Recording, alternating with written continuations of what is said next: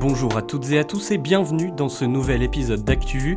ActuVu, c'est le podcast des étudiants de l'école de journalisme de Toulouse qui décortique toute l'actualité de la semaine. Pour vous servir aujourd'hui, Valentine nous explique qui est Arnaud Rousseau, le leader de la FNSEA. Un petit voyage de deux jours en Inde pour Emmanuel Macron cette semaine, Paul nous en décrypte les enjeux. Margot nous parlera du sixième rapport sur le sexisme en France et spoiler, les résultats ne sont pas très réjouissants. Quand TF1 et France Télé se font la guerre, ça remonte jusqu'aux oreilles de la Commission européenne. C'est Pierre qui nous détaille tout ça. Et un journaliste doit-il être neutre ou objectif? Une question à laquelle il faut savoir répondre quand on prépare les concours. Arthur nous donne en fin d'épisode des conseils de réponse. Mais avant tout ça, on retrouve Louis pour les infos incontournables de la semaine. C'est le affluoté.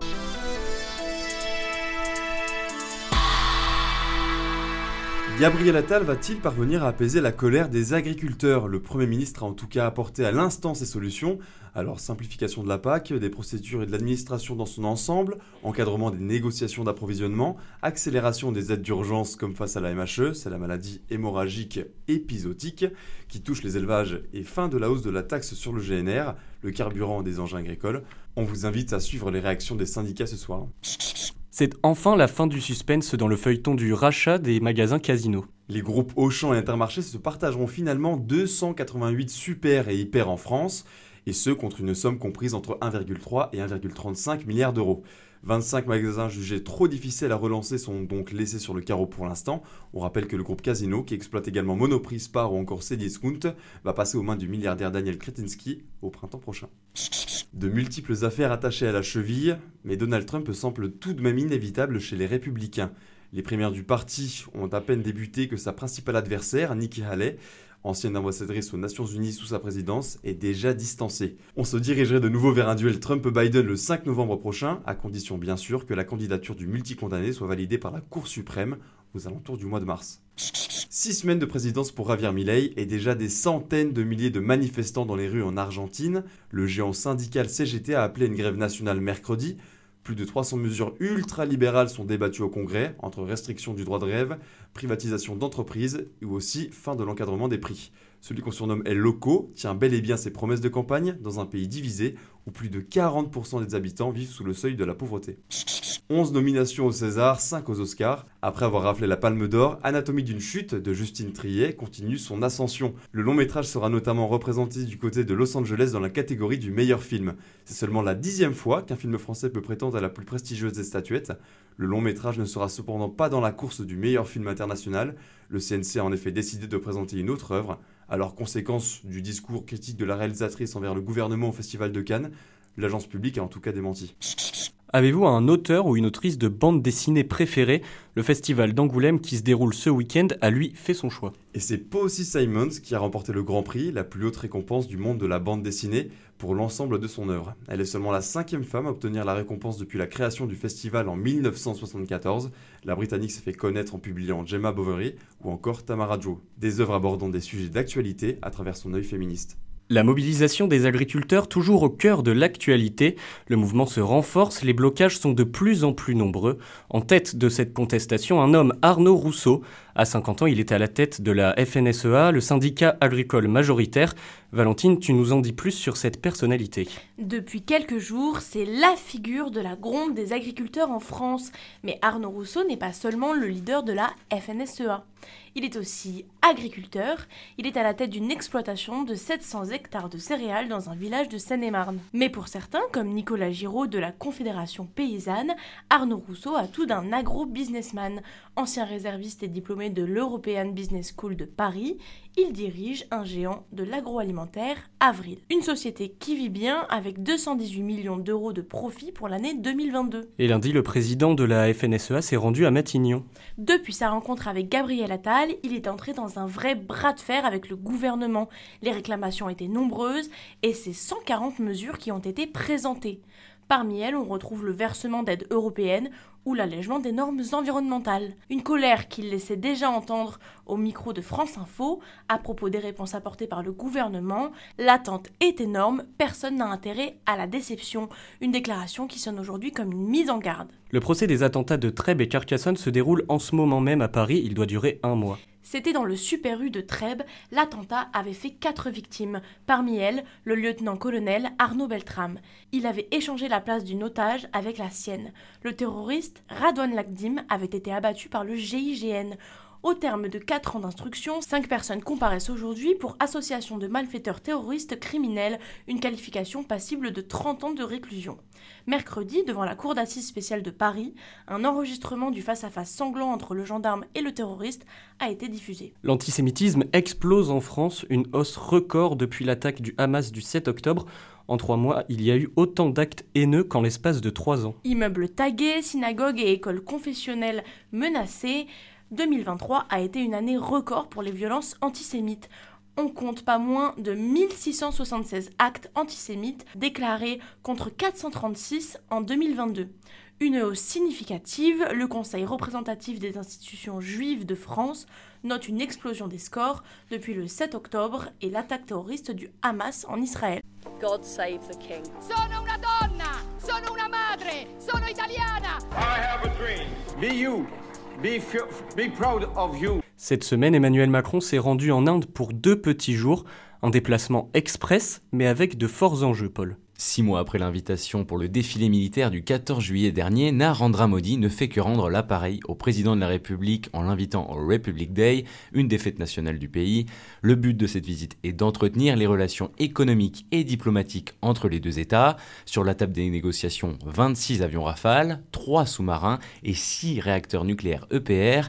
Emmanuel Macron souhaite également collaborer étroitement avec le pays le plus peuplé du monde au niveau de l'enseignement supérieur.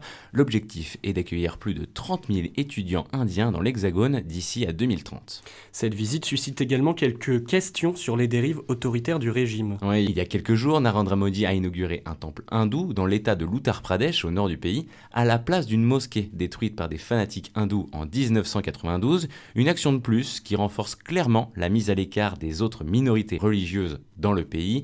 Depuis l'arrivée de Modi au pouvoir, les organisations de défense des droits humains s'inquiètent fortement de la menace qui plane sur la laïcité dans le pays. Surtout qu'une journaliste française, Vanessa Douniac, est menacée d'expulsion en Inde. Correspondante pour le journal La Croix et Le Point en France, Vanessa Douniac a reçu une mise en demeure le 18 janvier dernier. Les autorités indiennes reprochent à la journaliste de provoquer le désordre et de perturber la paix dans certains segments de la société, le tout sans aucune justification. Tout comme la liberté de culte, la liberté de la presse s'est gravement dégradée en Inde ces dernières années.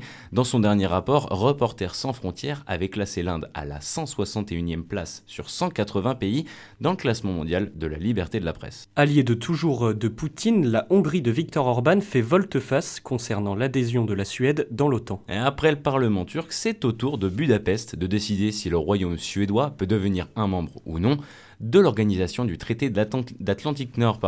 Dernier État à ne pas avoir ratifié le protocole d'adhésion, la Hongrie cherche simplement à obtenir des contreparties en échange de son feu vert. C'est le cas de la Turquie, qui a pu obtenir un durcissement de la législation envers certains groupes kurdes considérés comme terroristes par Ankara. À Bruxelles, le ministre israélien des Affaires étrangères Israël Katz s'est rendu cette semaine au Conseil de l'Union européenne pour parler d'un projet d'île artificielle au large de Gaza. Vieux de plusieurs décennies, ce projet consisterait à installer des infrastructures pour améliorer le quotidien des Gazaouis, centrales électriques ou encore ports de marchandises, le tout contrôlé bien évidemment par Israël. Si certains voient cela comme un moyen de chasser les habitants de Gaza de leur enclave, l'État hébreu nie complètement. Malgré tout, la simple idée de revoir ce dossier remis sur la table des discussions en plein conflit interroge les représentants de l'Union européenne.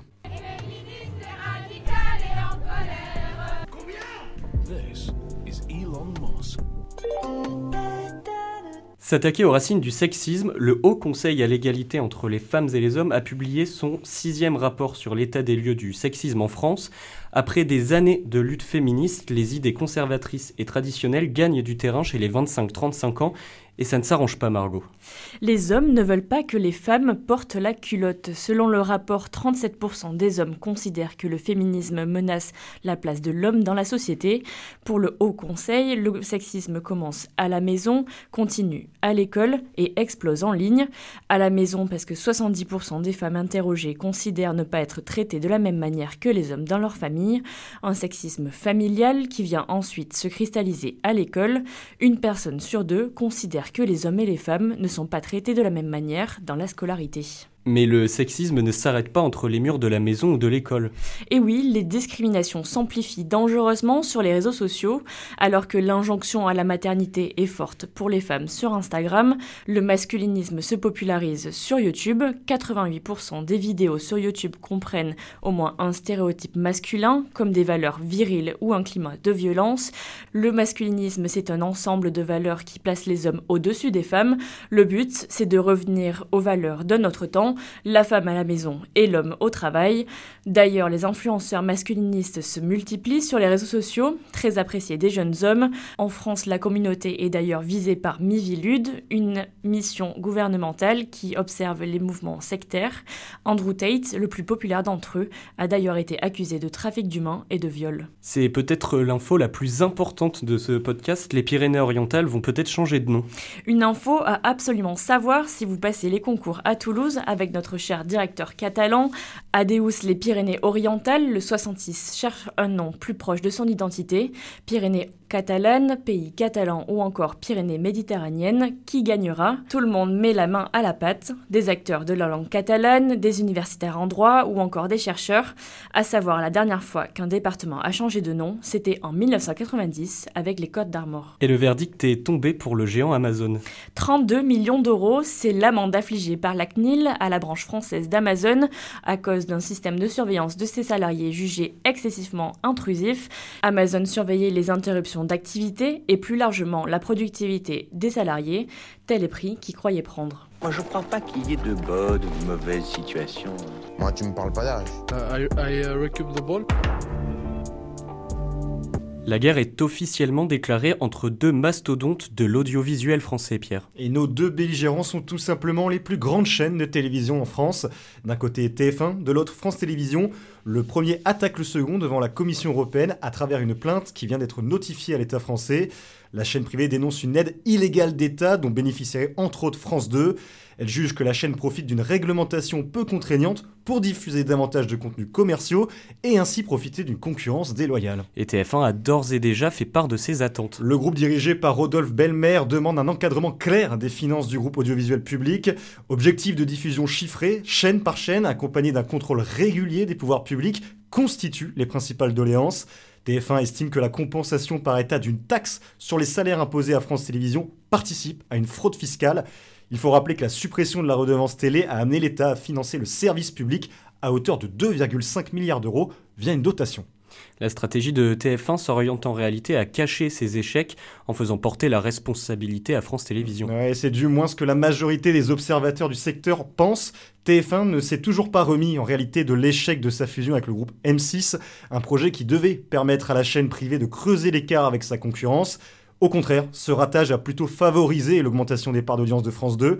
Il s'agit, pour la petite histoire, de la troisième plainte de ce type, après celle de 93 et 2008, toutes deux déboutées. La finance veut néanmoins y croire, car l'action de TF1 a bondi de 7% mardi à la Bourse de Paris. Le printemps de la ruralité, c'est la première idée émise par notre nouvelle ministre de la Culture. Désenclaver les zones les plus exclues de l'accès à la culture, c'est la priorité de Rachida Dati. Il s'agit pour l'heure d'une concertation nationale, mais la ministre veut aller vite. Objectif, tracer une feuille de route d'ici deux mois pour valider le projet. Deux personnalités seront prochainement désignées pour contribuer à la réflexion et des assises nationales de la culture seront organisées. Aujourd'hui, 22 millions de Français vivent en milieu rural. Ne pas faire de vagues, c'est le mantra du sport français selon un nouveau rapport de la commission d'enquête parlementaire. Et il pointe une défaillance systémique en matière d'éthique, de gouvernance et de lutte contre les violences sexuelles. Bref, un dysfonctionnement total de l'ensemble des fédérations. L'État est également pointé du doigt sur ses missions de contrôle. Le rapport critique les nouveaux contrats de délégation mis en place avec les fédérations. La nouvelle ministre de l'Éducation nationale, Amélie Oudéa Castera, est elle aussi épinglée.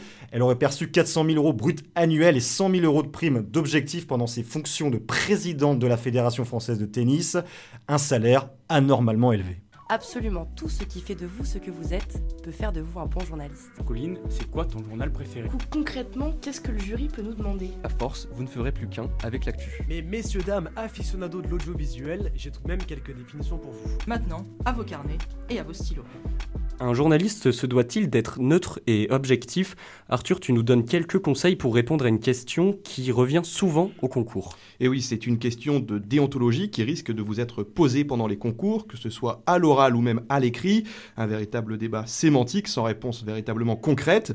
Pour la question, les journalistes doivent-ils être neutres? La réponse qui est le plus souvent attendue n'est pas le simple oui, mais plutôt un speech sur le fait que la véritable neutralité est impossible à atteindre.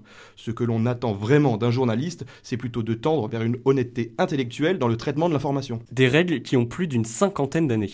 Aujourd'hui, la profession est encadrée par un code de déontologie. Il a été signé à Munich le 24 novembre 1971 et une véritable référence au niveau européen. Dans ce texte, le premier devoir du journaliste est de respecter la vérité, quelles qu'en puissent être les conséquences pour lui-même, et ce, en raison du droit que le public a de connaître cette vérité. Si la neutralité est impossible à atteindre, l'objectivité reste tout de même importante pour ce qui est de l'objectivité, la réponse est quelque peu différente, puisqu'en réalité, celle-ci est présente dans le concept même de l'honnêteté intellectuelle, c'est-à-dire qu'il faut être objectif, sincère et de bonne foi dans sa manière de raisonner ou de penser pour traiter une information. Au final, ce qu'il faut retenir, c'est l'impossibilité de tendre vers une totale neutralité, mais il faut surtout être honnête avec les gens et surtout rapporter les faits tels qu'ils sont.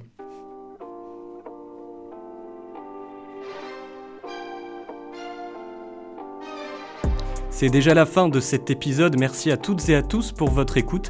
Merci aux chroniqueuses et chroniqueurs. Merci aussi à Chloé à la régie.